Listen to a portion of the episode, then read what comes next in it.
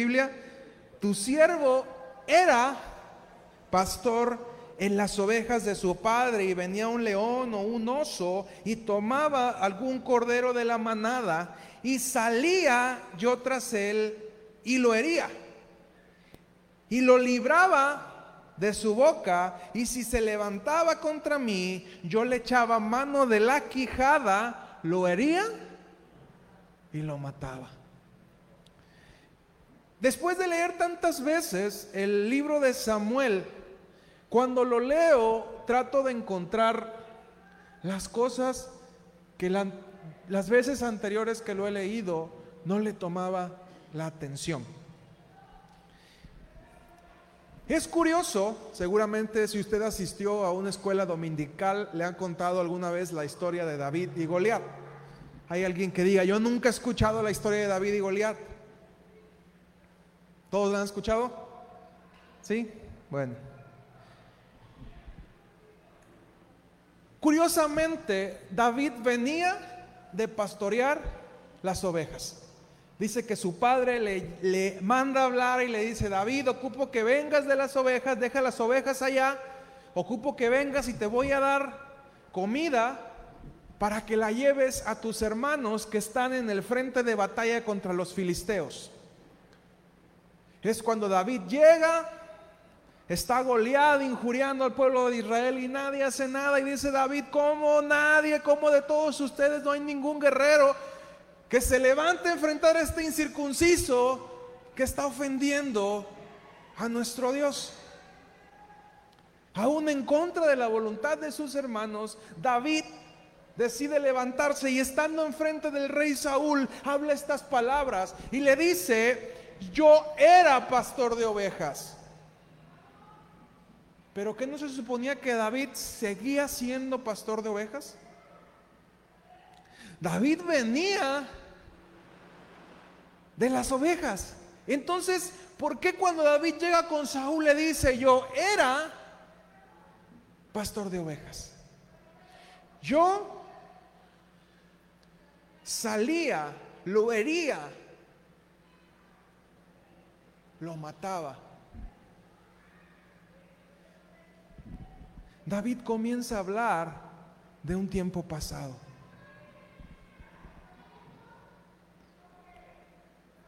Antes de esto, David ya había sido ungido por parte de Samuel como el rey de Israel.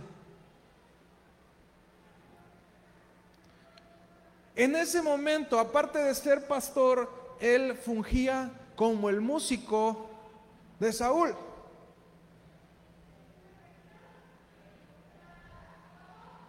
Pero en el momento en que David estaba a punto de enfrentar a Goliat, él se dio cuenta que su tiempo como pastor había terminado. Él se dio cuenta que estaba llegando a un punto de inflexión en su vida donde tenía que dar un paso y dejar de ser pastor para convertirse en guerrero. Y él delante del rey en ese momento decidió que el ser pastor era una cuestión del pasado y que a partir de ese momento él se iba a levantar a tomar el llamado que Dios le había dado como un guerrero, que era parte de la formación que Dios tenía para su vida para convertirse en rey.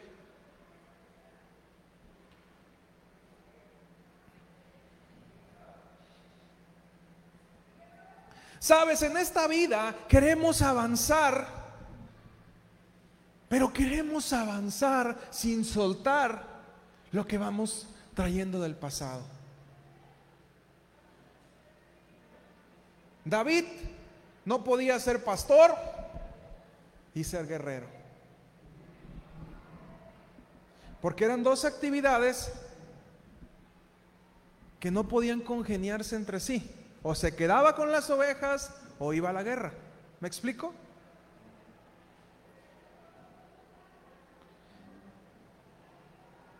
David entendió cuándo era su momento. Y dijo, hoy se acaba el David pastor y comienza el David guerrero. Si tú sigues estudiando la vida de David, te darás cuenta que con todo el dolor de su corazón tuvo que enfrentar el día en que se acabó el David guerrero y comenzó el David tranquilo, el rey anciano, el rey sabio, porque esta vida está llena de etapas. Llegó el momento en donde sus mismos hombres le dijeron, ¿sabes qué David? Cuando un gigante estuvo a punto de matarlo, y uno de sus hombres lo ayudó, le dijo, ¿sabes qué David? Tu tiempo de ser guerrero ya se acabó porque si te matan vas a apagar la lámpara de Israel. De aquí en adelante, nosotros nos encargamos de que te quedes sentado en tu trono mientras nosotros salimos a la batalla. Tu vida y mi vida están llenas de etapas y tenemos que saber cuándo es cada etapa.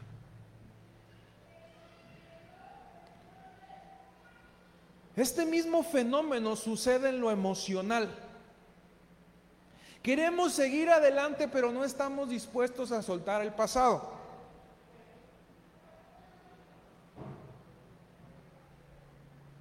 Vamos por la vida cargados de cosas que las hemos hecho nuestras y no nos atrevemos a soltarlas, porque creemos que son importantes para nosotros, porque nos han dado identidad.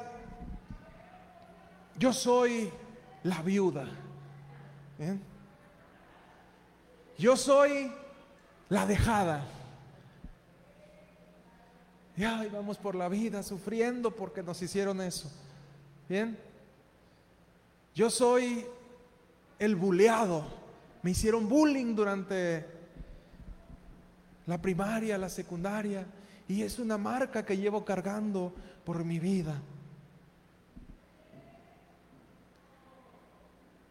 Y Dios dice, yo te quiero dar cosas, pero tu estado de hoy no te permite que yo te pueda dar más, porque si yo te doy más, no vas a poder caminar. Estás tan cargado emocionalmente que aunque yo tenga bendiciones para tu vida, tú no eres capaz de llevarlas porque no te has decidido dejar en el pasado el pasado y afrontar el presente. Por eso es que iniciaba diciéndote, Dios es yo soy.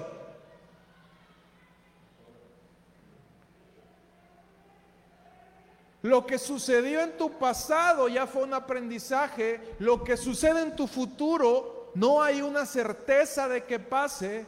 Trabajas para que algo suceda, pero hay un montón de circunstancias que pueden pasar. Sin embargo, en ese proceso en que nos soltamos, nos perdemos de las bendiciones que Dios tiene para nosotros aquí y ahora.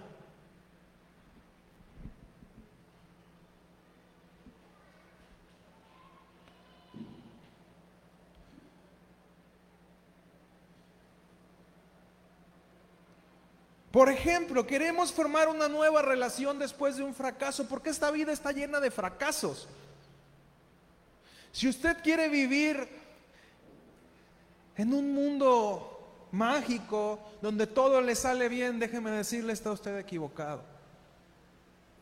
En esta vida usted va a tener un montón de fracasos, se va a equivocar un montón de veces. Y mientras usted no se reconcilie con esa idea, va a vivir siempre frustrado. El hecho que usted intente algo, lo que sea, lo que se le ocurra, siempre tiene probabilidades de éxito y probabilidades de fracaso. Eso es inevitable. Y usted tiene que aprender a vivir con esas dos probabilidades.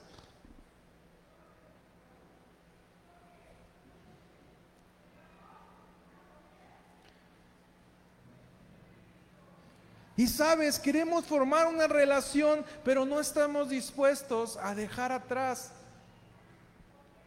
los recuerdos y los prejuicios de la relación pasada. Y no estamos dispuestos a dar nuevas oportunidades.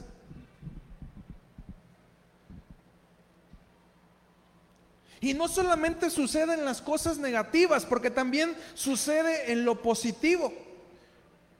Usted a lo mejor por alguna razón, sea muerte o alguna cosa, usted terminó por tener una, eh, una por terminar una relación que a lo mejor era lo mejor que le había pasado en la vida. Era una buena persona que lo amaba, que lo cuidaba.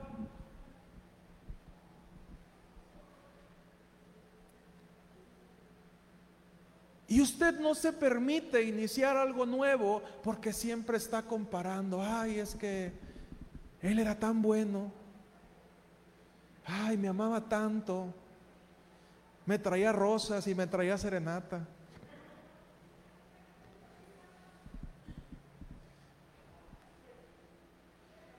Y entonces usted termina viviendo una relación con alguien físicamente, pero emocionalmente sigue atado a la relación pasada.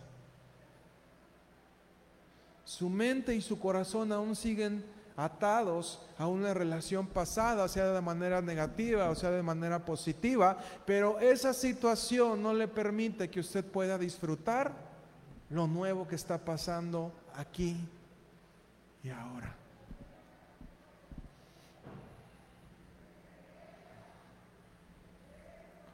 La comparación nunca será algo sabio. Al menos no con personas.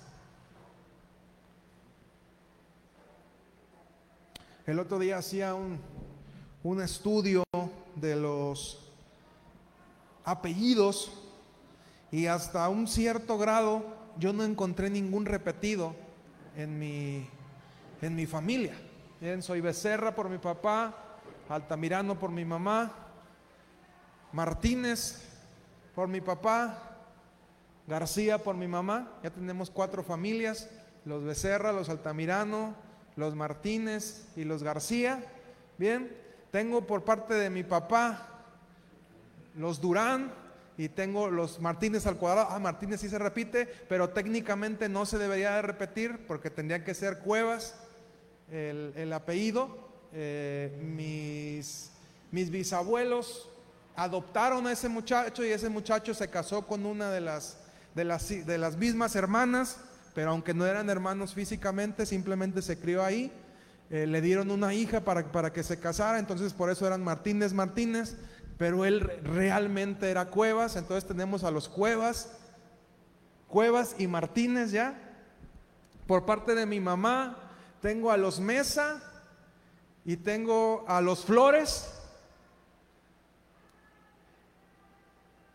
Y hasta mis bisabuelos ya tengo un montón de apellidos que no se repitieron, un montón de familias, un montón de creencias, un montón de cargas genéticas que me convierten en una persona única.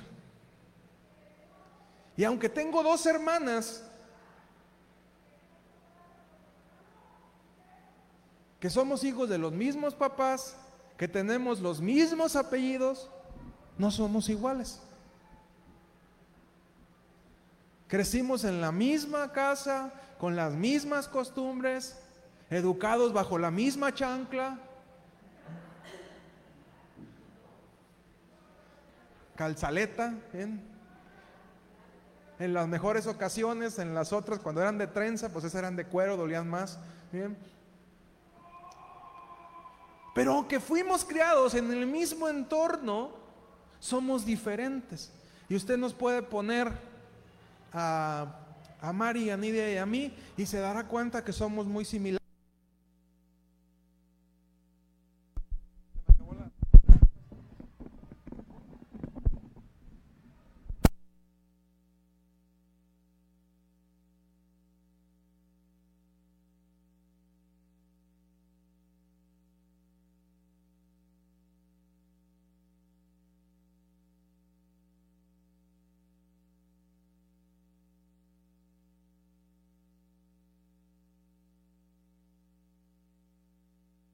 Por ejemplo, usted pone a Nidia y Nidia es el físico de mi abuela. O sea, usted ve a Nidia y su, hasta su, tipo de sangre, su complexión es de los Martínez. Entonces Nidia es más Martínez. Bien. A mí me dicen que en la cara me parezco a mi papá. Pero conforme han ido pasando los años, el cuerpo y el tipo de sangre que tengo es de mi mamá. Tengo el mismo tipo de sangre que mi mamá. Veo a mis tíos y a mis primos de los Altamirano y todos parecemos iguales. físicamente, eh, el otro día eh, fui a un partido de fútbol y estaba un primo mío y lo veía jugando y digo, creo que así me veo yo. Bien, está igual así grandote y cómo corre y digo, me, estaba reflejando en él y decía, creo que, creo que así me veo yo cuando juego. Bien. Y usted ve a Mari y Mari en su cara es muy parecida a mi mamá. Pero, pero si yo la veo muy parecida a mi mamá. Ve, las fotos de mi mamá cuando estaba chica y, ve las fotos de Mari y te vas a dar cuenta que las facciones es muy parecida a mi mamá. Pero usted ve a Mari físicamente y, es mi papá. O sea, si el otro día me, dio mucha risa porque salió Mari con un chor, mi papá solía andar con chor en la casa, entonces se paró frente a mí, yo volteé y, vi que alguien venía, volteo y veo las piernas de Mari y veo los pies de Mari y eran, son un 99.9 idénticos a los de mi papá. Bien, yo creo que lo único diferente que tiene desde aquí para abajo, pues es el pecho y el órgano sexual. Bien, porque de ahí en fuera, Mari es mi papá. O sea, su físico es mi papá. Y a pesar que los tres tenemos una carga genética, el compararnos es un absurdo. Porque cada uno tomó de la mezcla genética que tenemos, ocho te estoy hablando, cada uno tomó distintas partes de eso. Entonces cuando usted compara, se está metiendo en un asunto absurdo. Usted no puede comparar a dos personas en el momento en que usted decide tener una relación con una persona, sea de, amorosa, sea de para un negocio, sea para un trabajo, sea para un proyecto, usted no puede esperar la misma reacción de dos personas distintas, ni puede ir cargando la vida en la vida esperando que le respondan de una manera similar. Seguramente si usted decide amar a otra persona, esa persona la va a amar de manera diferente. Esa persona se va a preocupar de usted de una manera diferente, pero lo que le puedo asegurar es que usted no tiene por qué privarse de lo nuevo que Dios tiene para usted. Dios quiere darle cosas nuevas, pero Dios se las va a dar hasta en el momento en que usted decida renunciar a la carga y a los prejuicios que viene cargando.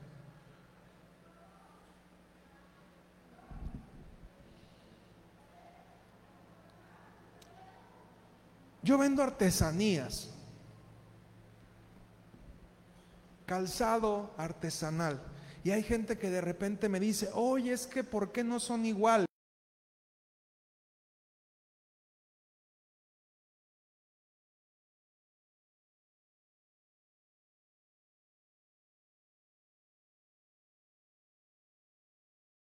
Y yo les digo, es que son artesanía. Puede hacerlo la misma mano, pero si la vaca era diferente, ya cambió. Porque incluso la piel con la que trabajamos, la vaca con la que trabajamos fue diferente. No se hace un corte homogéneo, no se hace un tejido homogéneo. Incluso puede ser que usted traiga un guarache en un pie y otro guarache en otro pie, y esos guaraches son diferentes. ¿Por qué? Porque es artesanía. Y a medida que el ser humano interviene en algo, siempre va a ser diferente. Porque los seres humanos Dios no nos hizo. Diga conmigo, Dios no me hizo para ser perfecto.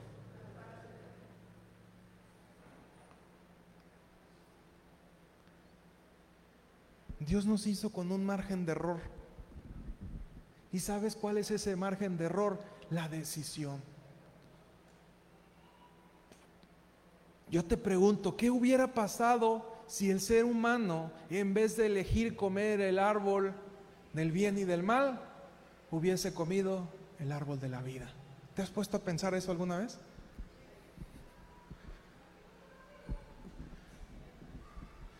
¿Viviríamos para siempre? Se, se, clavó el Adán y la Eva, ¿verdad? Qué gachos. Imagínate, viviríamos para siempre en el paraíso. nos hubiéramos ahorrado todo este proceso. Pero a Satanás le convenía, a manera de atraer al ser humano y tener un conflicto con Dios, que el ser humano utilizara su libertad de decisión para tomar del árbol del bien y del mal. Y sabes, a los seres humanos nos encanta la comparación. Nos apasiona la comparación. Y luego tenemos hijos. ¿Y el tuyo a qué edad caminó? ¿Verdad?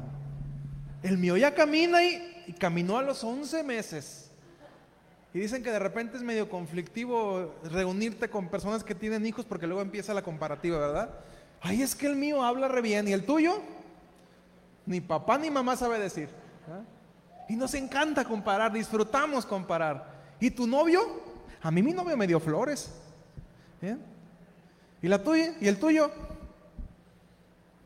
Señal que no te quiere. Y el otro pobre se desvive para amarla, pero porque no le llevó flores ya. ¿Por qué? Porque nos encanta, nos apasiona a los seres humanos estar comparando. Por esa razón creamos las máquinas. Porque una máquina tiene la capacidad de hacer algo casi totalmente igual. Y los seres humanos valoramos la comida que es igual. Aunque esté mala, me sabe mala, pero me supo igual en todos lados. Y yo como en Burger King porque sé que la misma hamburguesa que me como en Tepic, me la voy a comer en China. A lo mejor allá es de lata, pero... ¿eh? De, latón, pues. ¿Bien? Es cierto, una broma. Bien. Pero nos encanta el encontrar cosas iguales. Voltea para atrás y dime quién de aquí es igual al otro. Es más, allá arriba tenemos unos gemelos. Crecieron en la misma panza. ¿Son iguales?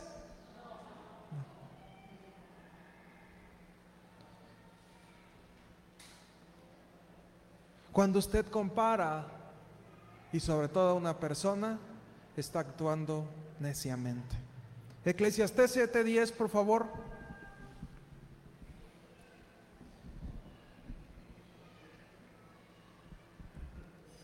Eclesiastés 7:10 dice, nunca digas, ¿cuál es la causa de que los tiempos pasados fueron mejores que estos? Porque nunca de esto preguntarás sabiamente. David sabía que su tiempo de pastor de ovejas había terminado para iniciar una nueva etapa. Una persona sabia entiende cuándo es el tiempo de cada cosa y disfruta cuando un nuevo tiempo llega. Los seres humanos somos seres de costumbres. La costumbre nos hace sentir felices, levantarnos a la misma hora, comer normalmente las mismas cosas porque el ser humano le tenemos pavor al cambio.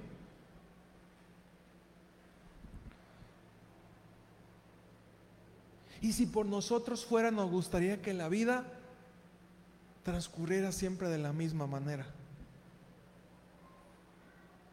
Son pocos los que disfrutan el vivir una vida de cambios y normalmente son criticados dices, ¿cómo es posible que te la pases viajando? ¿Cómo le haces? Y nuestro ideal de éxito es que tú puedas eh, trabajar, tener un trabajo bien pagado y que puedas tener una casa muy bonita y que puedas vivir en paz.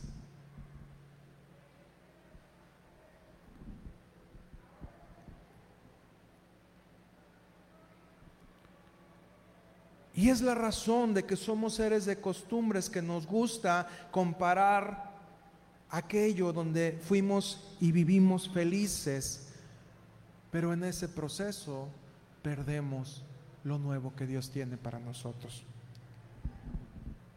Cada persona, cada lugar, cada puesto de trabajo, cada iglesia, cada escuela, cada grupo tiene diferencias.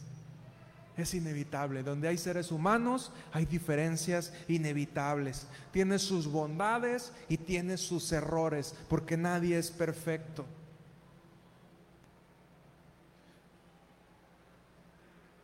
Y mientras usted permanezca comparando, nunca va a ser feliz. Di conmigo la comparación me hace infeliz.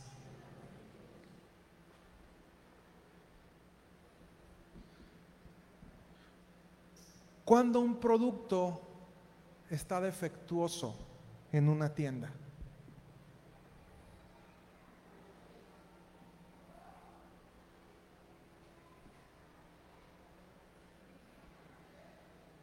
tú llegas a las tiendas y te dicen, te lo vendo más barato porque está defectuoso. ¿Por qué está defectuoso? En esencia, porque es diferente a los demás.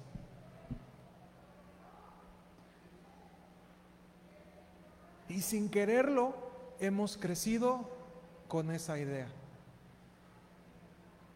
Y el hecho de ser diferentes nos lleva a creer que no servimos. Y no es así. Las empresas quitan un producto porque no cumple con las especificaciones de calidad. ¿Y qué son las especificaciones de calidad? Que tiene que estar igual que todos los demás productos que dice que son iguales. Yo he tenido muchos productos así y sirven de la misma manera. Duran lo mismo, unos tenis duran lo mismo, nada más porque tenían una manchita que los hacía diferentes a los demás. Y por esa razón me los dieron a, mitad de precio. Y devaluamos a las personas que son diferentes. Cuando tienes un pasado dañino, tienes tendencia a tener temor que te vuelvan a hacer lo mismo. Cuando tienes un buen recuerdo, caes en la comparación y decepción por no tener lo que tenías. Pero ambas opciones te van a privar de recibir lo bueno y agradable de la voluntad de Dios para tu vida.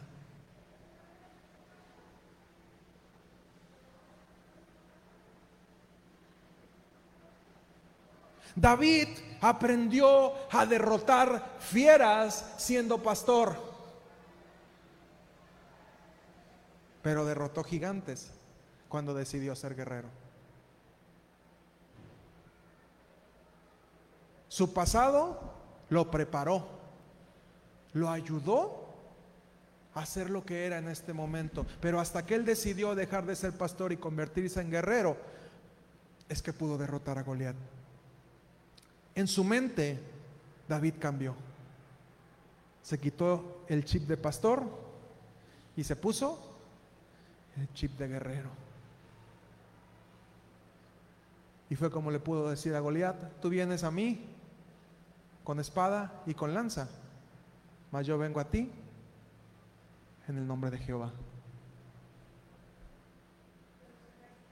de los ejércitos. Y, sacó su Honda.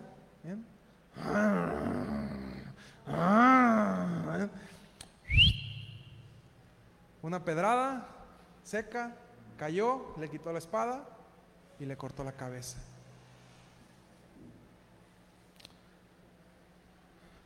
Toda situación en tu vida, buena o mala, es un regalo de parte de Dios. Unas te hacen ser feliz, otras te enseñan. Pero a final de cuentas, si mantienes la actitud correcta, aprendes de todas. Mateo 4, 18 al 20.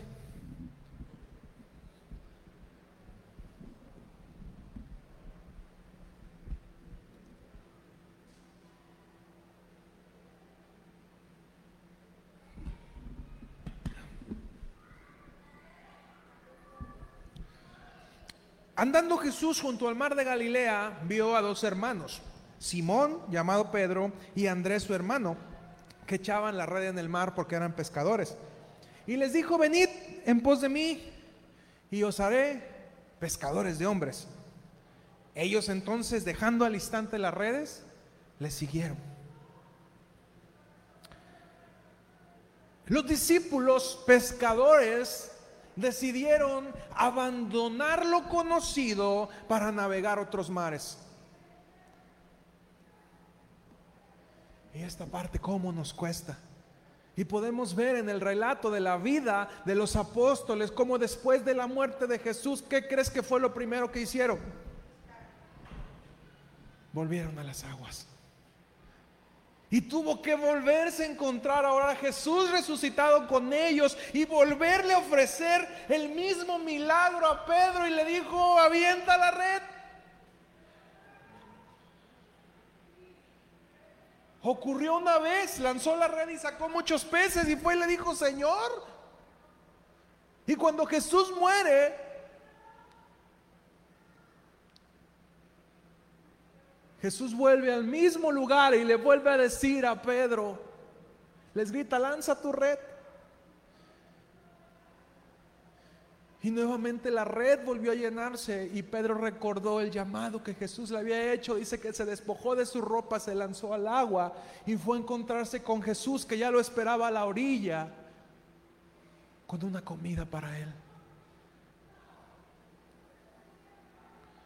Es difícil abandonar las aguas seguras. Es difícil abandonar la costumbre, es difícil abandonar la comodidad, pero mientras te decides a seguir en el mismo lugar, te pierdes de las cosas grandes que Dios tiene para tu vida.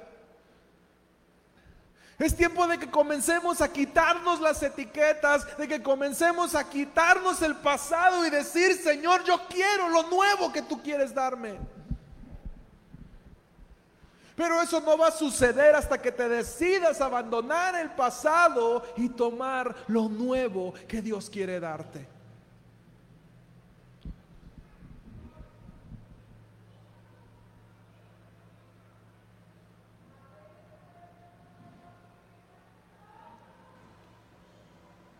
Navegar en la costumbre te da una aparente tranquilidad,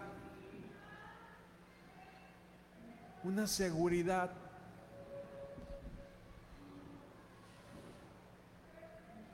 Pero lo que Dios te puede dar, te aseguro que no lo vas a encontrar en ningún lado.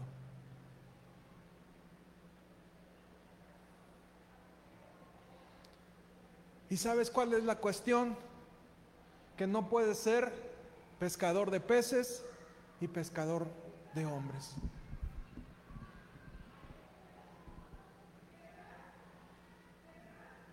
En esta vida siempre va a haber decisiones que se contraponen.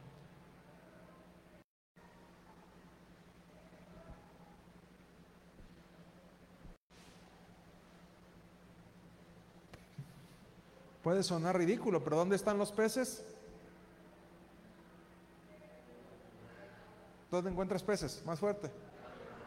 En el agua. ¿Y dónde están los hombres? La tierra. Entonces no puedes pescar peces en la tierra para irte, para ser pescador de hombres y peces en la tierra, pero tampoco puedes ser pescador de hombres en el agua porque, o sea, menos que sean nadadores, Bien, o que vayas a las Olimpiadas, ahorita que están de moda, te vas a encontrar gente en el mar.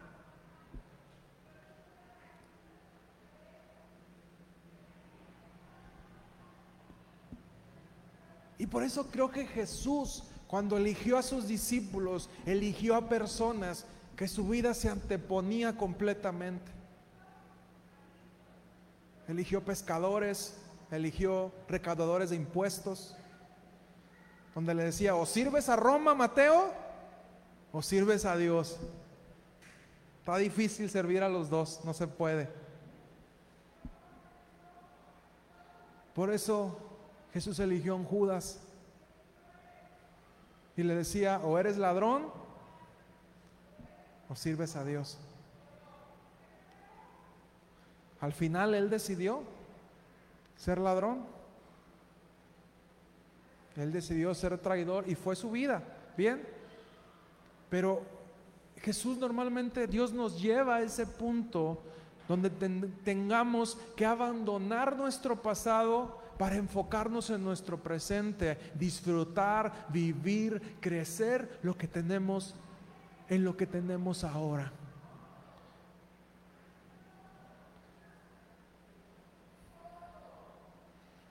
Es un gran reto de fe confiar en Dios en los nuevos tiempos.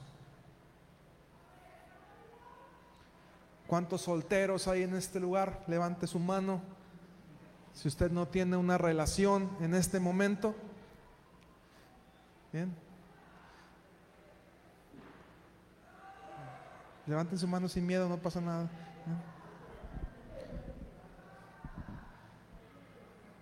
Y de los que no levanten los que están, porque también los voy a regañar. ¿eh? Dios quiere darte algo nuevo. Pero quiere que dejes atrás tus prejuicios. Quiere que dejes atrás a lo mejor tus propias expectativas. Y no se trata de conformarse, se trata de abrir los brazos a lo nuevo que Dios quiere darte. Porque sabes, eh, a veces lo que Dios quiere darte no es en apariencia lo que tú quisieras, porque la fe de eso se trata. ¿Bien? Dios le dice a Pedro, camina en el agua. ¿Y cuál es la lucha entonces? Jesús le dice a Pedro, camina en el agua, pero la mente de Pedro le dice, no puedes caminar en el agua. Y a lo mejor Dios te dice, toma esa relación, pero tu cerebro te dice, no. Porque a lo mejor no es lo que yo espero, pero sabes, hay que aprender a ver en perspectiva. Y hay que, hay que buscar en fe las cosas que no son como si fuesen. Tú que sabes que esa persona que aparentemente no es lo que crees que es, realmente Dios sabe que es lo que tú necesitas. ¿Y sabes cuándo lo vas a experimentar? Hasta cuando decidas aventarte. Hasta cuando decidas creerle a Jesús que puedes caminar en el agua y no creerle a tu mente que no puedes hacerlo.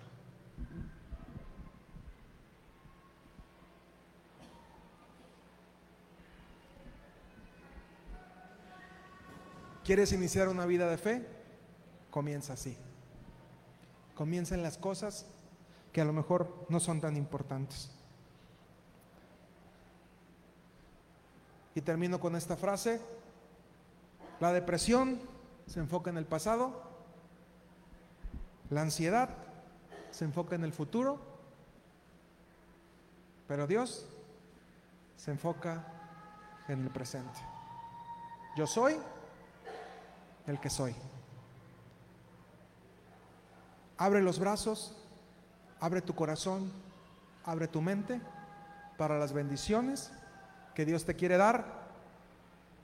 No mañana, no que te dio en el pasado, sino las bendiciones que Dios te quiere dar ahora y que te estás perdiendo